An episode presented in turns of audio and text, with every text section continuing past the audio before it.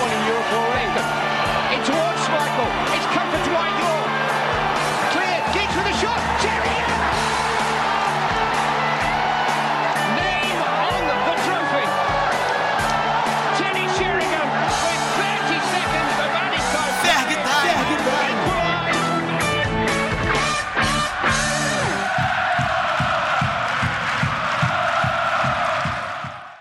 E aí, pessoal, começando a 45ª edição do Ferg Time, tentando falar com um tom de voz animado, mas a gente sabe que os últimos resultados não foram dos mais animadores, o desempenho não tá legal e a gente vem, na verdade, de uma partida que ficou marcada negativamente na história do clube. Então, eu sou o Lucas Filos e estou aqui para comentar com vocês, ah, que eu vou apresentar agora, sobre a derrota do Manchester United para o Tottenham por 6 a 1 e esse final de janela de transferências, o deadline day. Ah, bastante coisa para a gente comentar, então trouxemos aqui um, um elenco de peso. Vamos começar por Ives Vieira, tudo certo? Opa, filhos, sempre um prazer estar aqui no Frog Time. Tudo certinho sim, frente mesmo com que o United não, não nos deixe ser muito feliz, né? Pois é, Fabrício, tudo certo? É, né? Na medida do possível, a gente vai indo com o Manchester United. Vamos nessa para mais um episódio. E Lucas Asvel, como estamos? Poderíamos estar melhores, né? Mas, mas estamos indo. É isso aí. O clima não tá dos melhores no Manchester United, a gente sabe. Você que tá ouvindo certamente assistiu a partida, ou se não assistiu, viu o resultado e tentou esquecer esse jogo, porque realmente não foi muito bacana de acompanhar. Ah, agradecer a todo mundo que está acompanhando então a gente no seu agregador de podcast favoritos. Esse é o Ferg Time Podcast da Red Army Brasil. Continue nos acompanhando e vamos dissecar então o que foi essa partida, o que ela pode significar para o restante da temporada.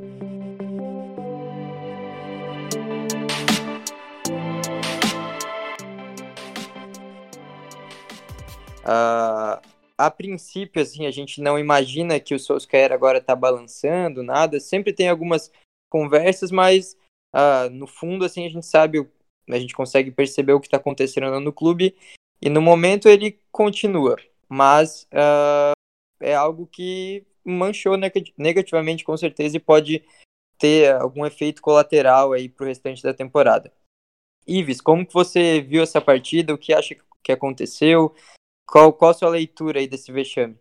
Olha, eu acho que a gente precisa pontuar inicialmente que o jogo, enquanto estava 11 contra 11, mesmo antes da expulsão de Martial, perto do 30 minuto de jogo, o time não vinha desempenhando um, um bom, um bom jogo, como não tinha desempenhado bem contra o Brighton e contra o Crystal Palace na estreia da Premier League 2020-2021. Então, o jogo já estava 2 a 1 né, quando o Martial foi expulso e o time não conseguia jogar. É, eu também me surpreende bastante a queda de rendimento do United, visto que o final da temporada se mostrou, da última temporada, se mostrou animador, não dos últimos jogos da Premier League, mas, por exemplo, o jogo contra o Sevilla, mesmo que o United tenha perdido, tenha sido eliminado, o desempenho do United foi um dos melhores dos últimos jogos ali. E praticamente parece que a- o time volta para estaca zero em todo início de temporada, não consegue manter uma evolução, parece que volta e tem que remar tudo contra a maré. E o 6 a 1 machuca demais, sem sombra de dúvida. E é, mostra algumas, alguns erros de Solskjaer também, que podia ter fechado a equipe enquanto o jogo estava 2 a 1 e não fechou. E tomou mais quatro gols depois da expulsão do nosso camisa 9. Ou seja, tudo deu errado, né? Parecia que daria certo com o pênalti logo aos 30 segundos, mas acabou que tudo deu errado e mostra que talvez, talvez Solskjaer comece possa começar a ficar bambo aí no comando, talvez, porque esse mês não vai ser nada nada fácil, ainda tem PSG, ainda tem os jogos complicados dos quatro jogos da Premier League nesse, nesse em outubro, mais dois jogos contra contra, contra componentes do Big Six. É, a sequência é bem pesada, um desafio para o clube, né? Depois de um momento como esse, com a confiança abalada. Uh, Fabrício, você, eu acho que é consenso que não tem exatamente só um culpado. Eu acho que foi meio que uma soma de fatores negativos ali nessa partida. Mas sobre o Solskjaer em si, que é sempre uma figura de peso, né, nas conversas, Você acha que qual foi a responsabilidade dele e o que foi mais jogadores, uh, o peso talvez da expulsão também, como como que você vê o, o papel que ele poderia ter desempenhado ali para fazer algo de diferente? Cara, é, depois da partida, eu conversando com alguns amigos meus sobre o jogo e uma, uma conclusão que eu não esperava nunca que eu fosse tomar na minha vida depois do, do, do trabalho dele no United, mas Mourinho engoliu o Solskjaer, né? Tipo, absolutamente tudo que ele planejou para a partida deu certo. É, uma coisa que, que, que, a gente pode, pode perceber sempre nos jogos do Tottenham é que o Tottenham gosta de jogar compactado, gosta de jogar sem a bola. É um time que funciona muito nas bolas longas e agora Mourinho tá. É, Mourinho, que é um cara que trabalha de forma muito bruta com estatísticas, ele conseguiu fazer Kane e Son ficarem em posicionamentos que os dois se encontram a todo momento. Mas se, se você estava jogando contra um adversário que joga de forma compacta, que joga sem a bola, há alguns pontos que para mim ficam muito nas, nas costas dele. Primeiro, não, a gente não viu uma estratégia diferente. Era a mesma estratégia dos outros jogos. E nos outros jogos, essa repetição de estratégia já estava causando para o grupo é, um déficit na defesa muito incômodo. Isso começou para mim no jogo contra o Sevilha, que é qualquer basculação contra a defesa do United funciona. Tipo, tá de um lado do campo, vai para o meio e inverte. Qualquer time que faz isso no United funciona, encontra espaço e gera perigo de gol. Seja cruzando uma bola nas costas do lateral, como o Brighton fez várias vezes e por pouco não goleou a gente naquela vitória milagrosa de 3 a 2 como o Sevilha fez os dois gols na gente, basculou a bola, foi para a ponta, cruzou, veio do cruz, fez o cruzamento do flanco e alguém atacou um espaço vazio, porque a defesa do United se, se, se porta de uma defesa muito bagunçada há algum tempo, desde que o, o desempenho do time foi caindo. Outro ponto, porque se você está jogando contra um time que está compactado e que vai forçar bolas longas, por que você abre mão da sua última linha de defesa? Porque era Maguire que toda hora ia dar o combate em Kane ou em Son naquela bola é, jogada por Lloris. Foi assim que saiu o, o segundo gol. Porque é, ao invés de ser Matic quem, tá, quem, quem disputaria aquela bola com, com Kane, era Maguire. A linha de defesa ficou desfeita. Bailey tentou cobrir o espaço que, que Maguire deixou, não conseguiu e perdeu na velocidade para som, justamente porque a linha não estava bem postada, os jogadores estavam fora de posição e não tinha muito o que eles fazerem, já que provavelmente por uma ordem do treinador eles estavam mal posicionados. Não tem por que você é, joga desse jeito. Porque a gente não pode achar que o United joga com pressão alta, porque não joga. Né? O, time, o time marca em, bloco médio. Quando você vê o United marcando, fica os dois pivôs lá na frente, né? Fica Rashford e Martial tentando fazer uma pressão, mas não, não é uma pressão tão bem feita, é, é mais cercando. E o United tenta atacar e tenta recuperar a bola, mas no, naquele segundo terço, quase no terço final né? Porque nossos zagueiros não têm esse, essa característica de combate. Aí você já não tem um zagueiro que não tem característica de ser tão forte no combate, mas é bom na bola aérea. Mas por que adiantar tanto ele? Por que abrir essa linha? E o último ponto, para eu não falar vários minutos logo aqui no começo, é se o Tottenham ia jogar tão compactado, a gente não precisava ficar com lançamento o jogo inteiro. O time ficou tentando lançar bola o tempo todo. Bola em Pogba, lançava. Bola em Bruno Fernandes, lançava. Lançava, lançava. E um lançamento pior que o outro. Pouca objetividade. É um problema que antes acontecia, mas eu não me incomodava tanto, que era os jogadores correndo para o mesmo lado, sabe? Não, não era uma corrida coordenada, era tanta movimentação rápida que os caras acabavam correndo para o mesmo lado. Isso tinha gerado muitos gols pra gente na, naquela fase boa da temporada passada, mas isso também fez a gente perder oportunidades, principalmente no jogo contra o Sevilha. O time corria para lados muito iguais, não se distribuía e não conseguia aproveitar a superioridade numérica em confrontos é, 3 contra 2, 4 contra 3. Enfim, é, coisas que ele não enxergou e que ele tentou solucionar de uma forma muito pior. Colocou os dois volantes no time, é, Fred McTominay passou a, a, ter menos espaço, mas o time continuou completamente perdido na hora que o Tottenham girava a bola. E não à toa, Aurier fez um gol assim. E não à toa eles conseguiram pênalti, porque qualquer bola girada funcionava. E o último ponto aqui, para fechar a minha revolta, é por que a gente gosta tanto de jogar saindo com a bola no pé, porque a gente tem um zagueiro que faz isso bem, a gente tem um goleiro que faz isso bem, a gente tem um time que se porta em campo para sair com essa bola no pé desde a base da jogada e qualquer time que faz uma pressão alta na gente toma a bola. O Tottenham, que é um time que não sabe fazer pressão, que não joga fazendo pressão, fez e fez dois gols na gente assim. Tipo, por quê? Porque a, a, ainda não funcionou. Por que com a Arteta funciona? Na minha visão, é porque ele treina o time dele melhor, né? Mas enfim. Desculpa, eu falei muito. que nada, é o desabafo do torcedor. Desabafo com muita uh, argumento, claro, né? Eu, eu, também tenho essa visão que às vezes a gente tinha que. Uh, talvez eu. Eu tenho minha visão sobre o Solskjaer, que ele é um, um treinador muito bom em vários aspectos, mas concordo ali, por exemplo, sobre o Arteta, que é um cara que, para mim, até na Premier League, ele treina o time dele melhor do que quase todos. Assim, para mim tá visível já que ele tá em outro nível e o Solskjaer realmente não consegue dar tanta uh, possibilidade em termos de, de, de, treinamento mesmo, eu acho, para o time como ele, como alguns outros treinadores. Mas uh, seguindo ali também na linha dos jogadores, a gente viu que todos os setores ontem foram criticáveis, né? Mas eu acho que o meio-campo foi um, um ponto bem crucial, até porque está sendo, né? Negativamente falando, tá dando muito espaço, não tá conseguindo dar o bote, não consegue nem ligar muito o ataque e tá, tá deixando muito a desejar para proteger a defesa. Asvel, vi que você falou também no seu Twitter sobre que o McTominay no, no teu time seria titular, né? Queria saber então tua visão sobre o rendimento do meio-campo no jogo de ontem, o que que talvez você mexeria ali. Então, Filos, eu acho que é impossível a gente falar que tal jogador foi culpado, Maguire foi muito e a gente nunca espera que ele vá mal daquele jeito. Então a gente começa a buscar outros caminhos para tentar justificar a partida horrorosa que ele fez. E não é desde o jogo do Tottenham que a gente consegue perceber que o nosso meio-campo ele não é consolidado.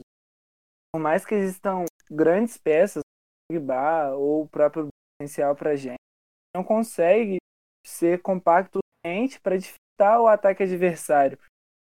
Isso me deixa muito confuso, porque, por exemplo, quando a gente vai com uma Tite a campo, a gente que vamos ter uma saída de bola mais qualificada e talvez mais consistência defensiva. Afinal, comparado a Bruno Fernandes, a Pogba e a Van de Beek, ele é mais volantão. Até mesmo ao Fred, que é alguém que corre, que desarma, o Matite acaba sendo esse destaque defensivo. Só que hoje em dia ele já não conta mais com a intensidade que ele contava no auge do Chelsea, por exemplo. Então eu falei sobre o McTominay porque eu acredito que por mais que exista muito essa desorganização, e simplesmente colocar o McTominay lá não vai lidar com essa desorganização, o teor físico, o vigor que o escocês apresenta, pode ser uma alternativa para tentar diminuir a precariedade do, do sistema de Solskjaer, né? que, que é bem desorganizado, para falar a verdade, é algo bem confuso já falamos aqui sobre a situação de, de planejamento, de mudar a tática, de, de estratégia, e a gente, por mais que a gente tenha visto a mudança, né, a saída do Lindelof e a entrada do Bailey, foi peça por peça. A gente não viu uma grande mudança de postura. O Fabrício também comentou sobre o excesso de lançamento, porque aparentemente quando o Tottenham virou o jogo, a gente ficou realmente esperado. Então o Pogba tentou aos ótimos passes longos, que ainda deu certo em unidade. O Greenwood, ele tentou usar aquela canhota de ouro dele e até aquela direita. Graças a Deus o menino é bem ambidestro, mas nem ele conseguiu dar jeito. É, é muito complicado, é, é, é muito difícil você comentar e analisar um jogo que foi catastrófico. É, realmente, é, foi um, um, dia, até falei no, meu Twitter depois do jogo, que o United resolveu basicamente somar todos os pontos negativos que ele tem e colocar em uma atuação só, né? Então, é, meio que explodiu, assim, algo que estava guardado ali de certa forma. Ah, os erros do treinador, que a gente sabe que tem seus pontos fortes, mas também tem seus pontos fracos, que foram expostos ontem. Os erros dos jogadores, que tem vários jogadores ali que são muito bons, mas ontem foi o dia de todas as limitações ficarem claras. E claro, a gente não pode deixar de citar a diretoria, que muitas vezes até parece meio que uma muleta, assim, mas é muito óbvio, assim, que a diretoria do United está atrapalhando de muitas formas a evolução do time nas últimas temporadas, né? Então, é, não é só uma desculpa, é algo que realmente acaba fazendo a diferença dentro de campo e a gente percebe, né, com o tempo que às vezes o time não evolui da forma que a gente esperava. E Ives, você pensa que o caminho daqui para frente está em uh, mudanças drásticas na escalação, talvez? É, é, algum setor específico? É um, um jogador, algum ponto? O que, que você acha que pode ter sido, não só do jogo de ontem, mas uh, dessas últimas partidas, bem abaixo do que a gente imagina do time? Então, Filos, eu acredito que o time base é esse mesmo, talvez. Não, não sei exatamente qual vai ser a zaga titular, porque hoje Bailey e Lindelof eu vejo os dois como não muito confiáveis, então não sei quem escolheria. Eu acredito que ainda é o sueco para ser o companheiro de Maguire, mesmo que tenha ido muito mal ontem. Ainda é o cara que é sim o líder da defesa. Não atuou ontem assim, ontem como um líder de defesa de um Manchester United, mas é sim. Eu acredito sim que McTominay pode retomar e deve retomar em algum momento essa titularidade como o primeiro homem do meio campo. Porém, também não vejo ele fazendo o que Matite fez, por exemplo, depois do retorno da Premier League por causa da, pandem por causa da pausa da pandemia ainda em 19 e 20. Sobre Bruno Fernandes, eu acho que Fabrício até concorda, já, já conversou sobre isso. Bruno Fernandes está muito espetado, como jogando como se fosse um atacante, não como meio campista que ele é. Muitas, alguns falam que ele não é um 10, né? Que ele é um 8. Alguns jornalistas portugueses, inclusive, falam sobre isso. Mas eu tenho um destaque aqui, eu acredito que Pogba está muito abaixo, mas muito abaixo do que ele conseguiu performar no resto da temporada 2019-2020. E, e, com ele mal, todo o equilíbrio do time vai para o ralo. O time não consegue ter a transição defesa-ataque e a bola não vai chegar com qualidade em Bruno Fernandes, em Greenwood, em Martial, em Rashford. Faz com que o time colapse e não tem essa saída. Aí vai acabar sendo o quê? Maguire pegando a bola, avançando e tentando lançamento, como o próprio Fabrício já falou. Então acredito que para o time voltar à, à, boa fase, eu ainda acredito que Solskjaer continue. Eu ainda não acredito que ele vá sair nos próximos dias, só se perder todos os jogos grandes que vai ter nesse mês mas acredito que ainda é o nome sim. E caso Pogba não, não, não dê resultado, sentar, tentar com o Fred, não sei. Não vou falar aqui para tentar com o Van de Beek, a gente sabe que a melhor função de Van de Beek não é a que Pogba desempenha, que é como segundo homem. Eu acredito que seja isso, talvez ajustar a defesa, treinar mesmo, não sei, não, não dá para tomar. O United tomou seis gols contra o Tottenham, dois contra o Brighton, podia ter tomado cinco ou seis, e tomou três contra, contra o Crystal Palace, ou seja, tomou três, cinco, onze gols em três jogos. Quase quatro gols por jogo de média em três partidas. Não tem condições, não tem a menor condição. Eu acredito que passe pelo, pelo acerto da zaga e pelo esse acerto desse meio campo, principalmente na, na, na função de Pogba. Pogba tem que voltar a performar melhor eu acredito que isso seja, talvez ele seja o ponto de equilíbrio do time. Então, Fabrício, sobre esse meio-campo, uh, faria alguma mudança? Mantém Pogba? Eu acho que manter, na verdade, é algo que deve acontecer mais um pouco, né? Mas uh, já acendeu ali um sinal amarelo e está próximo de acender o vermelho, né? O que, que você pensa desse setor ali do campo? É, assim, eu, particularmente, com a chegada de Cavani, de Alex Telles, é, eu queria ver coisas novas nesse time. Né? Eu, eu, queria ver como esse time se daria colocando um quarteto no meio campo, né? Poderia ser Matite, Pogba, Bruno Fernandes e Van de Beek. É, poderia ser McTominay poder, no lugar de Matite, poderia ser Fred no lugar de Pogba, mas um meio campo onde Bruno não precisa jogar como um meio atacante, e sim Van de Beek que ele sim sabe jogar muito bem. Bruno precisa enxergar o jogo de frente, né, com espaço. Ele preenche bem os espaços, isso é óbvio, mas a gente sabe que o poder dele de decisão, de influência no jogo, está muito mais relacionado ao passe que ele pode ofertar, né? É, o United Report fez um, um levantamento de estatísticas na, durante a temporada passada que mostra como ele é o jogador. É, ele ao lado de Maguire são os jogadores desse elenco que mais conseguem fazer a bola chegar no último terço. É, e eu queria ver o, o Van de Beek tendo mais minutos. E aí, como o Martial não vai estar jogando, é, uma dupla de ataque com Rashford e Cavani, é, a gente também pode ver, não sei, é, sei lá, só, só o, o Pogba saindo do time, mas aí eu não, eu não enxergo, por exemplo, o Pogba saindo para o Van de Beek entrar. Eu acho que ficaria um déficit muito grande na, na questão da defesa, né? Enfim, é, eu tenho, eu tenho essa curiosidade, basicamente, de, de ver Van de Beek com mais minutos. E acho que a gente, no momento, não sentiria assim, uma diferença. Por exemplo, Pogba sai e Fred joga.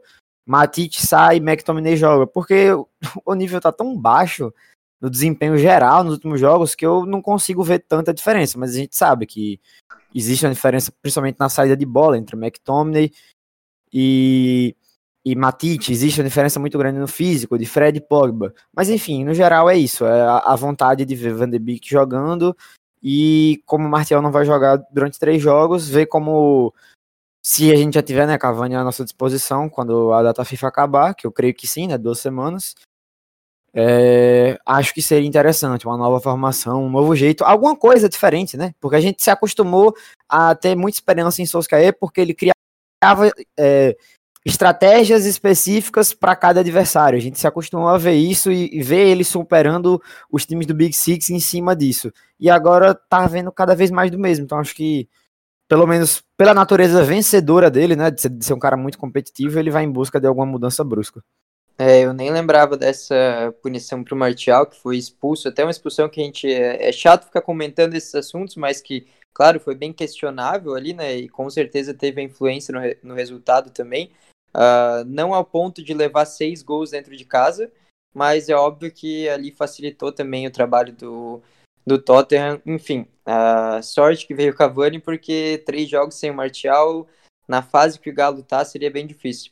Uh, a minha visão, assim, no geral, sobre o, o, estado do United, sobre o que a gente pode esperar nos próximos meses, é que essa temporada é realmente a de cobrança, assim, para o Solskjaer. Eu acho que ali na temporada passada não era muito momento de a gente esperar um time perfeito, mesmo que por vários jogos ali naquela sequência invicta a gente viu um time uh, muito bom, um time uh, que estava marcando bem, estava criando bem, estava finalizando bem, mas claro, teve também os altos e baixos do começo da temporada, até ali a, a virada de ano, a chegada do Bruno Fernandes, o retorno de Pogba, de Rashford, de lesão, a gente viu um time bem mais fragilizado, uh, claro, com uma, escalações também repletas de jogadores que não tem nível para ser titular do United. Enfim, eu acho que aquele, a, aqueles objetivos que ele tinha, ele cumpriu. Ele conseguiu fazer tudo aquilo que a gente já comentou aqui em outros, uh, outros episódios também, sobre aumentar a, a moral do time, sobre mudar um pouco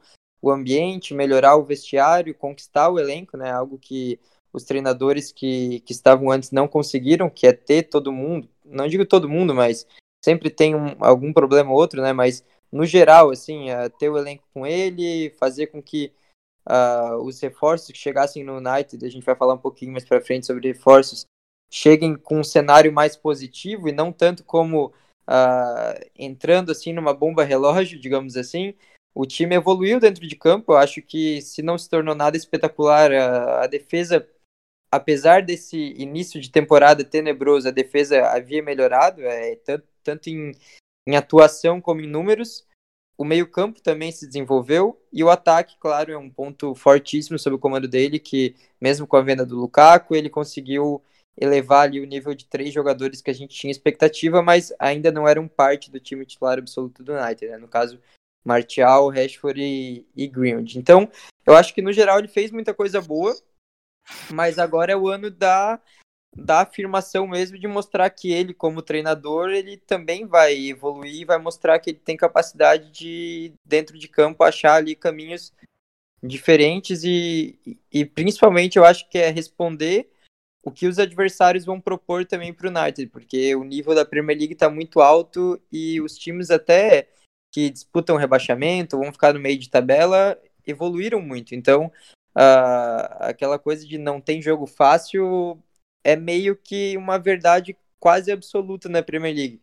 É, todos os adversários, praticamente, eu diria que talvez tirando Fulham e West Bromwich, que são bem mais frágeis no momento, eles conseguem fazer jogo de igual para igual se os jogadores estiverem inspirados. Tem qualidade individual, a, a maioria ali tem bons treinadores também, o coletivo funciona.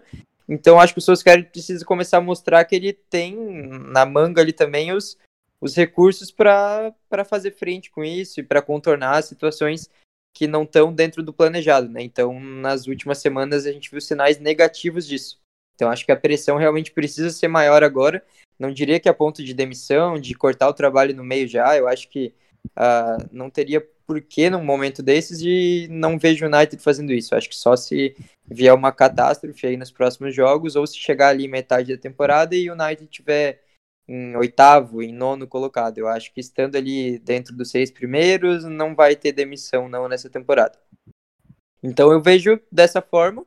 Eu acho que é, ainda dá tempo ao tempo, mas continuar fazendo essa cobrança mesmo, porque a primeira temporada ele passou, e ele passou no teste, digamos assim, mas agora é, é a fase mais avançada do teste, por enquanto o sinal amarelo está aceso, né? Uh, emendando então, falei minha visão completa aqui sobre o United, basicamente, me estendi também. Mas, Asvel, como que você vê essa situação? Eu também tinha uma questão, uh, principalmente se você acha que alguém conseguiu se salvar no jogo de ontem. Putz, acho que não dá para falar que alguém conseguiu se salvar, porque tudo ficou muito comprometido, né? É difícil você cobrar alguma coisa de um jogador individualmente falando, que nem, por exemplo, na partida contra o Brighton, eu, eu falei, poxa, eu esperava mais do Rashford e ele foi lá e fez um golaço. Eu falei, é, é isso que eu tava esperando. Mas não dava para falar isso dele contra o Tottenham. Porque, por exemplo, eu podia estar tá esperando que ele fizesse oito gols no segundo tempo, que ele não ia conseguir corresponder à minha expectativa. Eu acho que, como diz o Emicida, em uma antiga música dele, é, organização faz tubarão ter metilápia. Então, hoje em dia, não é porque a gente vai jogar contra um time que é inferior tecnicamente falando, que a gente vai ter um jogo fácil. E na verdade a gente já viu isso na temporada passada, perdendo para Burnley dentro do Trafford. Mas eu acredito que o Solskjaer vai acabar evoluindo, porque é o caminho natural das coisas, o time está se reforçando. Enquanto Andres e Lingard eram titulares, a gente oferecia algumas coisas. Assim que eles deixaram de ser, o time melhorou. Então, conforme o time for melhorando, eu acredito que o técnico vai melhorando. Mas eu acho que já passou um pouquinho da hora dele mostrar personalidade, talvez, e tentar alguma doideira. Que nem você perguntou já para alguém sobre mudanças radicais, sobre questão tática ou questão de nome. Eu acho que eu, do meu jeito dramático de ser, eu até gostaria de ver isso no primeiro momento, talvez em um primeiro jogo, mas como a data FIFA tem esse espaço para treinar. Então, eu imagino que a gente tem que entender que a perspectiva do United é alcançar o G4 e que a gente tem time para isso. Por mais que existam outros times, mais de quatro, que também são capazes disso. Então, precisamos ter noção do, da nossa meta, né? Potencial para alcançar essa meta e, diante disso, cobrar o Solskjaer. Porque não adianta a gente querer que ele seja invicto na Premier League e ganhe todas as Copas, porque isso não é uma realidade. Eu acho que o Kiwi é, além de, de uma larga classificação nas Copas Nacionais e, e de uma tentativa de G4, infelizmente acaba sendo um lucro justamente pela falta de apoio da, da diretoria. E em negociações recentes a gente pode falar até que elas vêm acertando. É, realmente, é um momento que se tornou agora ainda mais decisivo para o United, né? Já era uma temporada muito importante e depois de um 6 a 1 dentro de casa, uh, acaba dando um, um, um, um toque diferente, né? Para um clima diferente para os próximos jogos. O clube com certeza sente isso, uh, mesmo que alguns setores do clube pareçam não sentir muito, né? No caso, as partes mais importantes que se trata da diretoria, da alta cúpula, os que precisam fazer alguma coisa diferente também e os donos do clube que a gente já, já cansou de reclamar também. Enfim, passando um pouco sobre esse assunto da partida e já pulando para algo que também tem relação, porque alguns dos nomes que eu vou citar aqui podem ajudar a resolver alguns problemas, mas eu acho que é consenso também que não foi exatamente a, a janela que a gente esperava, faltou uma coisa ou outra aí que, que poderia ser mais essencial no momento desse.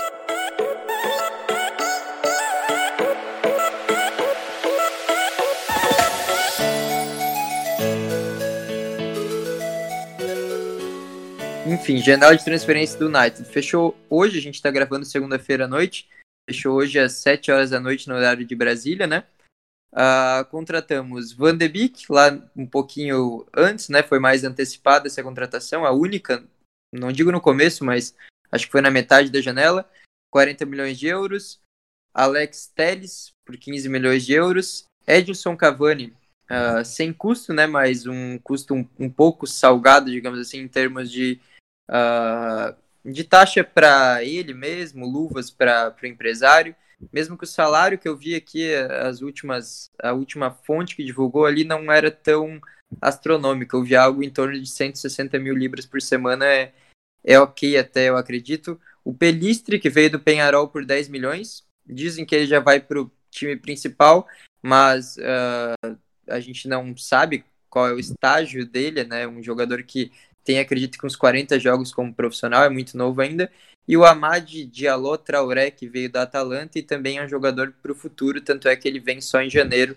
Então é melhor a gente não pensar muito nesses últimos dois. O foco mesmo agora são dos caras que podem chegar e já jogar um pouco mais. Van de Beek, Alex Telles e Cavani. Ives, a gente já falou aqui do Van de Beek em outros episódios, então eu já vou...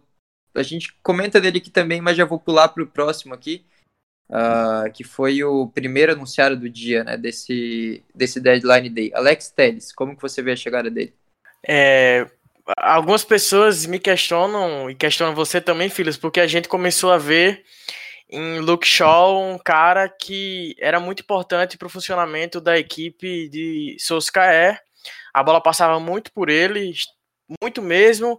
E ele teve uma temporada 19 20 pode dizer que boa, eu não tenho medo de afirmar isso. A gente sabe, a gente acompanha United jogo a jogo. Algumas pessoas fazem comentários sem nem acompanhar o time, sem nunca ter assistido um jogo do, do profissional. Assim fica fácil criticar, muito fácil.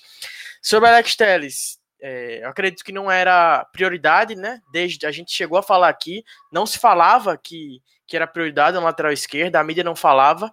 Pareceu ser mais algo de oportunidade, como seria com o Reguilhon. Reguilhon não rolou por porque o United não quis ter a cláusula de recompra, né, não permitiu que o Real tivesse a cláusula de recompra, ele acabou indo para o Tottenham. Alex Telles chega para ser titular. Luke Shaw não foi nada bem ontem, não está tendo uma boa temporada, mas 19-20 foi boa.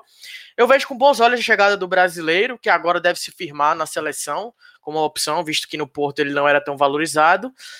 Ele tem bons números no Porto, tem mais de 50 assistências e 26 ou 27 gols, porém um adendo, ele era o cobrador de falta e pênaltis oficial do clube, então isso infla os, os números sem dúvida.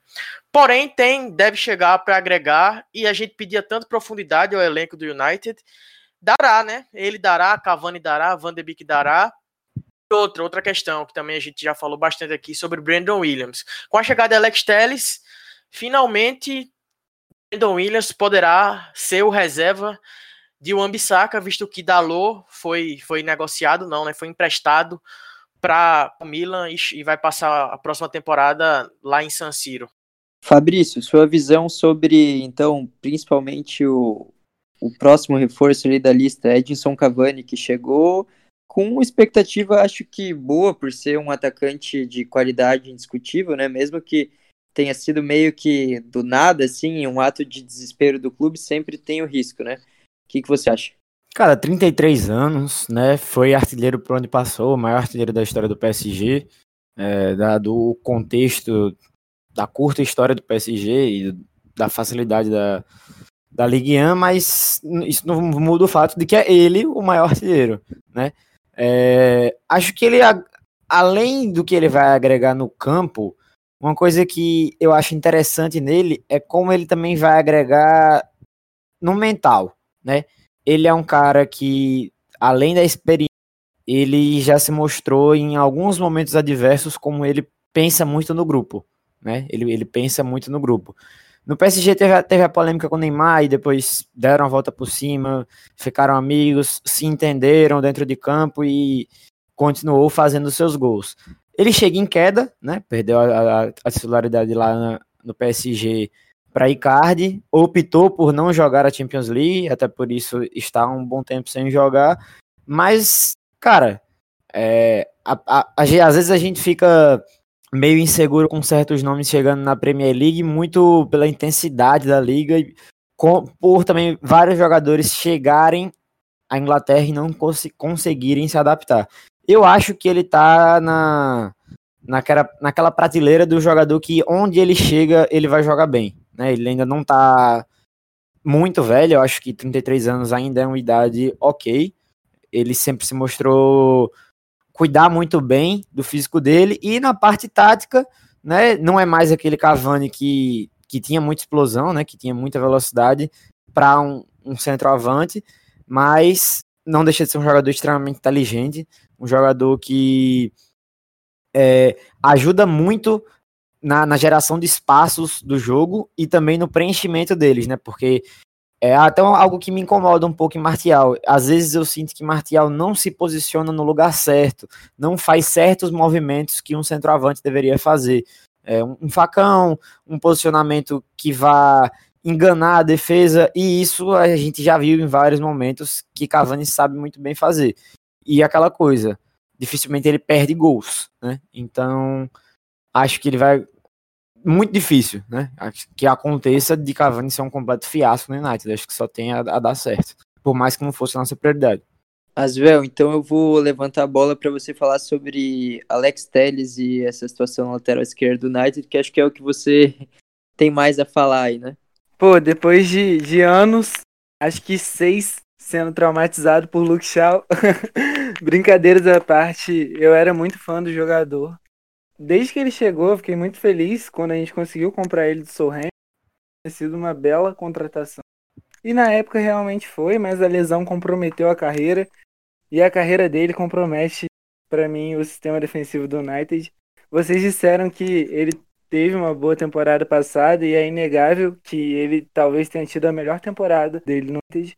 Mas eu acho que nós devemos nivelar por cima e a gente tratar o que ele oferece como algo muito bom, talvez seria nivelar por baixo.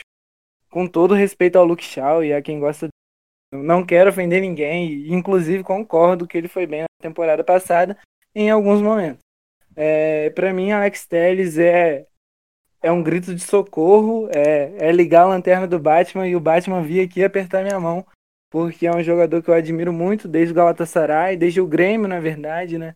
Ganhou até a bola de prata quando ele estava por aqui. Então acho que a gente pode esperar muita coisa dele. O que me preocupa é a opinião geral sobre ele, porque ele realmente é um lateral que agrega muito ofensivamente e nós somos um time meio desorganizado defensivamente, para não falar completamente desorganizado. Então, às vezes ele pode acabar comprometendo nos primeiros momentos, acho que até por uma questão de entrosamento, por mais que a gente esteja muito mal acostumado, que nem com Bruno Fernandes, eu acho que temos que dar um tempinho para ele, porque Alex Telles é, é um presente e espero que a torcida repare isso. Quanto ao Cavani, é inegável a qualidade dele, né? É um dos melhores centroavantes da última década. O cara fede a gol. Isso é impressionante, tanto pelo Uruguai quanto pelo PSG, quanto pelo Napoli, nunca deixou de entregar gol. A gente acaba tendo essa expectativa também. Já foi falado aqui que o Marcial, às vezes, eu acho que a palavra certa é oportunismo. Talvez ele não tenha o oportunismo de um centroavante. Essa situação de estou vendo o zagueiro se posicionar, vou me posicionar diferente. Eu acho que ele acaba criando as melhores chances através de recurso técnico dele mesmo ou de jogadas de mais velocidade. Mas o Cavani pode jogar até ao lado do, do Marcial, porque eu acredito que seja um desconforto muito grande para qualquer dupla de zaga, para qualquer esquema defensivo. Olhar para frente e ver o artilheiro da última temporada do United, o líder de assistências da última temporada do United e mais o, o Cavani, que é um cara que sempre vai levar perigo. Acho que outro fator que pode acabar crescendo também é a bola aérea que não é tão explorado com o Marcial e com o Cavani pode ser aquele rifa que eu tô lá dentro. Então, eu acredito que não vai ser um centroavante que a gente pode esperar, por exemplo, mais de 20 gols na temporada. Se for, eu vou ficar muito feliz, pois sou muito jogador também. Mas eu imagino que não vai isso, não vai ser isso que vai acontecer. E, e quanto ao Alex Telles, para mim titular absoluto desde que chegou, para mim já bota a joga. E vai ser o que vai acabar acontecendo com o Cavani também, por causa da expulsão do Marcial. Então a gente espera que ele desempenhe bem. Né? Ah, existem muitas críticas sobre o pivô do Marcial. Acho que o Cavani pode, pode acabar fazendo um ótimo pivô. E a única preocupação que eu tenho é a decadência física dele, né? A Premier League é muito intensa, por mais que Cavani não seja fraco, ele vem decaindo fisicamente e até por isso ele acabou perdendo espaço no PSG mas eu imagino que não tem muita coisa para dar errado. Acho que não vai ser um Falcão. Pode não chegar a ser um Ibra, mas não vai ser um Falcão pra gente. É, sobre o Cavani eu também tenho uma expectativa semelhante. Eu acho que uh, a, a, postura dele também, a personalidade e tal, é bem mais positiva, eu acredito, do que os sul-americanos que vieram aqui e floparam. Aqueles, principalmente, que a gente lembra de Maria, Falcão e Alexis Sanches. Então, eu penso que o Cavani, mesmo com o declínio físico que é visível, ele está numa posição que permite um pouco mais esse declínio, porque, por exemplo, o Alex Sanches em declínio físico, jogando da forma que ele queria jogar, estava sem condições. Um Cavani ali para ele ficar um pouco mais dentro da área, fazer aqueles gols de oportunismo, uh, lutar ali pelas bolas dentro da área mesmo, eu acho que ele ainda vai ser bastante útil e a qualidade dele é inegável. É um cara que como até falaram hoje bastante, ele é um perdedor de gol de certa forma, porque ele tem certa fama mesmo de perder várias oportunidades, mas ele também marca muitas oportunidades. É engraçado isso, mas eu acho que faz parte também. Cada jogador tem o seu perfil e o, o recorde, a, a soma dos fatos com ele tende muito mais para o lado positivo, né? Um jogador que faz muitos gols, ele tem uma carreira marcada por artilharias, foi artilheiro por onde passou, eu acho que ele pode ser isso aqui não vejo também sendo uh, mudando ali a referência, por exemplo, de Ibrahimovic para Van Persie. Eu acho que ele não vai chegar a ser um Van Persie, mas ele com certeza não será um Falcão. Eu acho que ele vai acabar sendo um bom reforço, sim. Estou bem ansioso para acompanhar ele com a nossa camisa. Eu acho que é um cara que sempre encaixou bem com o estilo da Premier League também, esse jeito brigador dele e tal, esse tipo de atacante. Eu acho que costuma se dar bem por aqui e com certeza vai ser legal ver ele com a camisa do United. Ives. Oi, pode falar. Filos, Filos, abri o microfone aqui só para falar que muito provavelmente Cavani vestirá a camisa 7 do United, fontes confiáveis. Verdade, é isso aí eu acho que meio que divide um pouco a opinião do pessoal, né? Eu acho legal de certa forma, porque pelo menos é um nome de peso, assim, um cara de respeito, mas a gente não esperava muito isso, né? Uh, enfim, vamos ver, né? Tudo indica que sim, o clube ainda não divulgou. Acho que estão pensando aí, ou talvez eles. Uma coisa que pode acontecer, não estou dizendo que isso aconteceu, mas talvez o clube solta por alguma fonte para ver a reação da torcida nas redes sociais. Não duvido que tenha algo disso aí envolvido. Enfim, uh, sobre jogadores que não vieram, eu acho que tem um que é o consenso também, que é o principal que todo mundo queria, que é o Sancho mas também tiveram, tiveram outros especulados aí, de últimas horas também. Dembélé, do Barcelona, o Sar, do Watford, os dois estavam sendo especulados por empréstimo, mas o United acabou não fechando com ninguém. Eu queria saber aí para vocês, começando pelo Ives mesmo, uh, o que talvez tenha faltado, qual que é esse, esse saldo aí dessa janela? É, a gente fez uma live hoje, eu, eu, e o Maurício, que já participou aqui do podcast, lá no Instagram da, da Red Army, tá lá salvo, sobre a janela, sobre chegadas e saídas do United, principalmente isso aqui hoje no, de, no Deadline Day. E algumas pessoas perguntavam de Sancho, né? E hoje, a gente tá gravando segunda-feira, no dia que foi o deadline, 5 de outubro. Hoje não teve nada sobre Sancho. Nada sobre Sancho. E Romano, Fabrício Romano, o repórter italiano, que vem reportando tão bem sobre o mercado de transferências há algumas temporadas, não tem batido a mesma tecla há algumas semanas, que a questão era o Borussia colocou o preço na mesa, 120 milhões de euros, e o United não se mostrou disposto a pagar os 120 milhões de euros. E não seria no último dia da janela que o, o Borussia aceitaria ou que o United chegaria com essa proposta a proposta não chegou e o United decidiu que não ia fazer esse investimento. A gente falou aqui, citou que Cavani possivelmente vai assumir a camisa 7.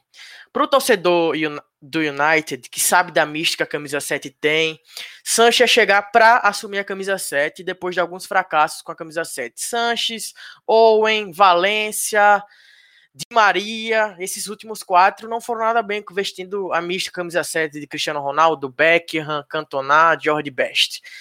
E Sancho ia ser inglês, ia chegar para ser titular, ia uma grande campanha de marca em cima desse, mas infelizmente não chegou. E a gente vai perder tanto tempo como fora de campo, eu acredito. Já entrando na questão do Dembélé, que foi o outro nome que ganhou bastante força nos últimos dias. O Barcelona queria vender o United só queria empréstimo. Por quê? Porque parece que a prioridade continua sendo o Sancho. Mas para quando? Para janeiro? Difícil, né? O, o, o, United chegar com essa grana em janeiro, sendo que nem vai ter toda a renda que não, não teve nesse tempo, vai continuar não tendo, que é torcida e outras coisas, porque não se pode ter público. Vai chegar em agosto do próximo ano? Não dá para saber. Eu, eu lamento bastante, mas acredito que o United ganhou profundidade do elenco e que é a hora, talvez, de Solskjaer ser um pouco mais cobrado também, como vocês já bem falaram lá quando a gente estava falando do jogo contra o Tottenham. Fabrício, para você, é, quem faltou, o que que, o que que pensa sobre os que não vieram aí, foram especulados? Cara, mais uma vez, eu acho que a gente se encontra nessa situação de, tipo, por que as coisas aconteceram desse jeito? Sabe? É, tipo, naquela janela de Fred, que, tipo, a, a, gente ficou feliz porque deu um chapéu no City e tal, mas Mourinho tava desesperado por um zagueiro naquela época, não se comprou o zagueiro e, e tipo, o time ficou muito ruim, depois, assim, enfim, todo mundo sabe a história de como foi o derradeiro ano do, do Mourinho, mas aquela janela, tipo, por que gastou tanto em Fred, que eu acho que até hoje não se pagou, por mais que ele seja um, excelente jogador para se ter no elenco, mas foi um jogador caro.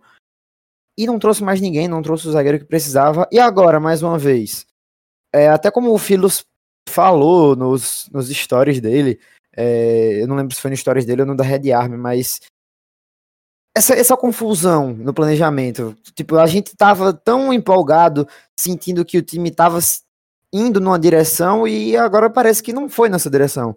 Porque tinha as prioridades de Solskjaer. Aí aparentemente nem todas foram entregues, porque, pô, você trouxe dois caras para jogar na ponta.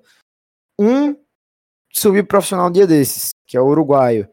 E o outro só chega em janeiro, que também muito bem falado. Ambos tidos como craques da base, mas é, base é uma coisa, o jogo profissional é outra, e ainda mais uma Premier League. Né? Então, Aí gastou tanto dinheiro no, no Traoré, gast, vai gastar esse dinheiro no, no Cavani, na taxa dos agentes. É, gastou dinheiro na Alex Telles, mas não quis gastar dinheiro com o Sancho. Ok, 120 é muita coisa e movimentar 120, numa, 120 milhões numa transação única realmente é algo até difícil na parte burocrática da coisa, né? principalmente nesse momento que é, o United está fazendo menos dinheiro, não só pela pandemia, mas pela queda recente de, de visibilidade e de entrega de resultados. Né? O United teve essa, essa queda que a gente até se acostumou com ela. Então, assim, fica a dúvida de tipo, tinha um planejamento? Se tinha, por que ele não foi seguido? É... não se adequaram às, às condições pedidas por Dembélé, o que era esperado, mas tipo, tinha Douglas Costa, que acabou voltando para o Bayern num empréstimo simples, porque o United também não, não podia ter feito um esforço maior por Douglas Costa. Enfim, coisas assim, que a gente sabia que o time o que mais precisava era de um ponta direita, e por mais que tenha trazido dois, são dois jovens, e um só chega em janeiro. Trouxe um atacante, que sim, a gente precisava, já que o backup de Martial era Galo, mas, tipo, não é também, assim, eu não sei vocês, mas não, não é de encher os olhos. Claro, o Cavani é muito bom, mas é aquela coisa, vai dar a camisa 7 a ele. E aí a gente já tava com toda aquela mística da 7 para Sancho, que pode ser uma besteira de torcedor, mas historicamente a gente se acostumou a ver a camisa 7 como uma marca, como uma coisa que transcende o campo, transcende a, a simbologia simples de um número. Então, assim, fica aquela confusão de a gente não saber para onde o clube tá andando. E só para falar sobre a possível demissão do Solskjaer é aquela coisa, como foi falado na, na live na Red, da Red Army hoje. A sensação que fica é que essa demissão só vai acontecer se passar a respingar no Woodward. Enquanto ele estiver protegido, enquanto ele não tiver sendo afetado, isso não vai acontecer. Eu até enxergo o United como um, um, um São Paulo da Inglaterra, sabe? Onde vexames acontecem, passam panos quentes, finge que não aconteceu, ninguém paga o pato, nada acontece, não sabe qual, dire... qual direção está indo, como as coisas estão acontecendo. Claro, são crises bem diferentes, são momentos bem diferentes, são contextos completamente diferentes, mas é aquela coisa de a gente que é torcedor se perguntar para onde estamos indo, sabe? Asvel, sua visão aí sobre quem não veio e sobre isso que o Fabrício está falando, né? Essa bagunça que o clube acabou se tornando. A gente achava até que alguma coisa tinha mudado, né? Até porque o Solskjaer, ele fez por merecer até certo respaldo, eu acho que isso é inegável. Como eu falei, não foi nada espetacular, mas ele fez um trabalho muito bom até o final da temporada passada e a gente imaginava, não, agora o clube vai confiar e essa próxima temporada vai ser de evolução no time titular. E por enquanto a gente sabe que os reforços não foram exatamente aqueles que a gente imaginava, né? Eu acho que, que dá para falar que toda a torcida tá frustrada com a não vinda do, do porque por mais que a ponta direita, talvez a gente consiga explorar ela com Greenwood, e isso faça com que não seja um, uma posição completamente deficitária. É, o Sancho é um jogador que eleva o patamar, sabe? Eu acho ele muito único. Então, se ele viesse, poxa, tudo poderia mudar. Infelizmente, é a expectativa que a gente tem, porque o nível técnico do menino é muito bom. E é isso, né? Ele ainda é um menino e é inglês e poderia vestir a sete. É tudo muito bonitinho, né? É o conto de fadas do United. E, e parte do conto de fadas do United é o Solskjaer também, porque eu acho que boa parte do meu apoio ia além do, do que ele apresentava em campo. Eu acho que ele é um técnico que sabe lidar muito com o fato do ser Manchester United. Porque por mais que muita gente fale, ah, levou socada e tá sorrindo depois da entrevista. Eu acho que ele é um cara que lida tão bem com a mídia inglesa, porque ele consegue simplesmente passar pano sobre situações que deveriam ser passado pano. Por exemplo, quando ele foi perguntado sobre Sanches, ele botou ele em nível world class e falou: ele vai ter outra, outra, outra chance, ele vai ter outra oportunidade. E tipo, a gente meio que sabia que isso não ia acontecer.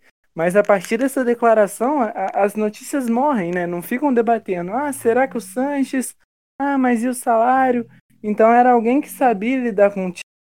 E a gente não pode esquecer também que defensivamente, por incrível que pareça, ele conseguiu desempenhar bem em jogos contra o Big Six da temporada passada.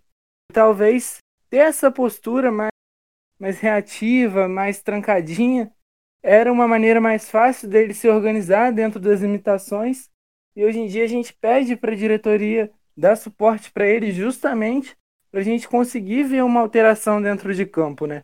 Tanto na postura dos jogadores, quanto em questão tática, técnica, indo além disso tudo. Eu acho que as prioridades da, da janela de transferência deveriam ser um lateral esquerdo, que para mim foi ótimo, era o meu nome favorito. Não digo que era o favorito, porque talvez eu botasse ele na mesma prateleira do que o Dinheiro, por exemplo, que para mim seria um lateral que já estava adaptado à liga, mas enfim, não vem ao caso porque eu acho que o custo-benefício vai ser muito positivo. É, e além do lateral esquerdo, um zagueiro. Só que aí fica a minha dúvida, porque eu não acho o Maguire mau zagueiro.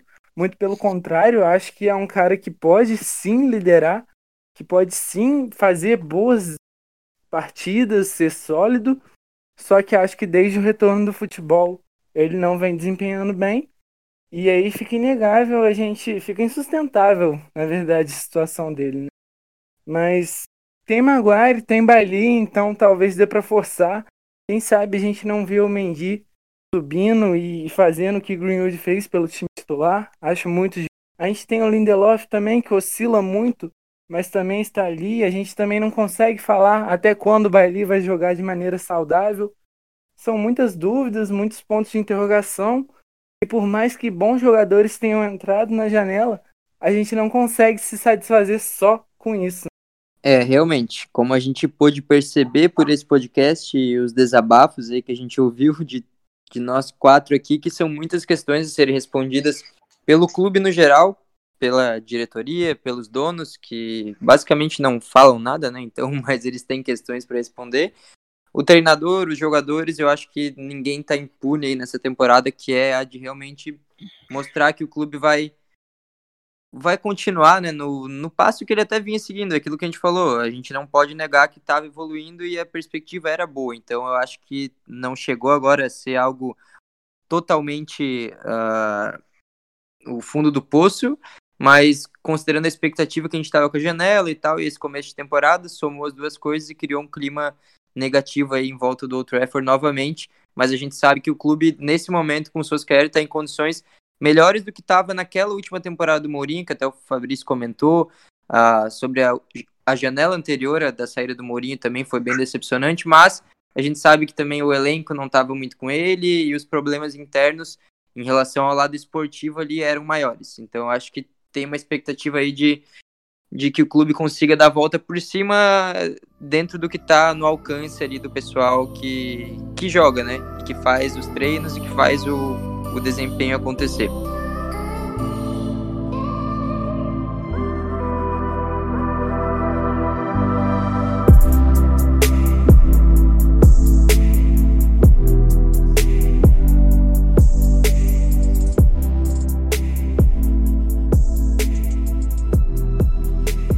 Enfim, uh, vamos finalizando por aqui essa edição do podcast. Agradecer a todo mundo que acompanhou até o final. Uh, muito assunto para debater. Acho que a gente conseguiu fazer um programa bem legal. Espero que tenham curtido.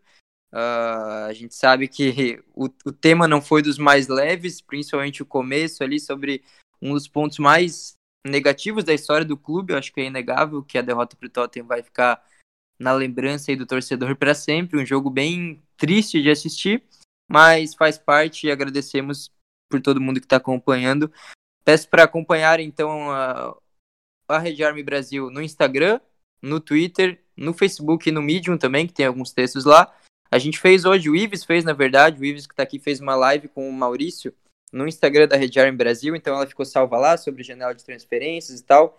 Então, mais conteúdo para vocês, é só visitar. E vou me despedindo aqui dos companheiros desse programa, então.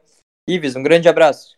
Obrigado pela parceria de sempre, Fabrício, Filos e Asvel. Infelizmente, a gente tem que falar de assuntos ruins também. Obrigado para você que fica nos escutando até aqui e até a próxima. Valeu, nós que agradecemos, assim como você, Fabrício. Obrigado por comparecer aqui novamente. É, muito obrigado a todo mundo que ouviu até aqui. É, valeu, Ives, valeu, Asvel, valeu, Filos. Excelente programa, debate ótimo. Só pontuar uma coisa assim, de última, porque acho que fica muito normal para a gente, torcedor, que algumas coisas a gente traz de forma mais imediata, né? Mas é, esse tom mais crítico que a gente trouxe aqui não é um tom de, de por exemplo, como tiveram em outros momentos que se duvidava de Soscaê. O, o, o que a gente cobra e o que a gente pede é uma coisa de que siga a linha que deixou a gente empolgado, que mesmo nos momentos onde certos resultados não vinham, mas a gente sabia que tinha um plano a ser seguido. Né? E aí, só para finalizar a minha fala, o, O Michael Cox, no The Athletic, postou um texto hoje que ele intitulava bem assim: Reforços não irão melhorar o Manchester United. Um novo treinador, sim. Então, deixa aí essa deixa para a opinião de cada um. É uma questão bem, bem complexa, eu acho que hoje em dia está dividindo bastante opinião. Já tiveram várias fases, né, sobre Solskjaer United, no começo ali todo mundo empolgado, depois dividiu, depois conquistou mais um pessoal, agora acho que voltou a cair um pouco a moral dele, mas enfim, é pauta também para a gente comentar na próxima edição do Fag Time, vamos ver se, se a gente vai ter alguma coisa diferente também para abordar do que esse clima negativo que foi essa semana, né? Apesar de ser force. Valeu, Fabrício, e valeu, Asvel, pela presença. Eita, deu uma travada aqui, gente. Enfim, aproveitando o gancho das travadas aqui, gostaria de pedir desculpa a qualquer ruído, a qualquer outra coisa, a qualquer declaração que talvez vocês concordado, que talvez pro ouvinte desagradável. E gostaria de agradecer a, a oportunidade de estar fazendo esse trabalho com vocês, é sempre uma honra. E pedir pra galera acreditar no processo, porque nós temos um plano. É isso aí. Fechou então, também acredito que temos um plano e no fundo ainda estou otimista e no fundo ainda acho que essa temporada vai ser boa. Vamos ver, né? Muita coisa para acontecer. É isso aí, muito obrigado por terem acompanhado até o final novamente e até a próxima. Abraços. Ferg Time, um podcast do Red Army Brasil.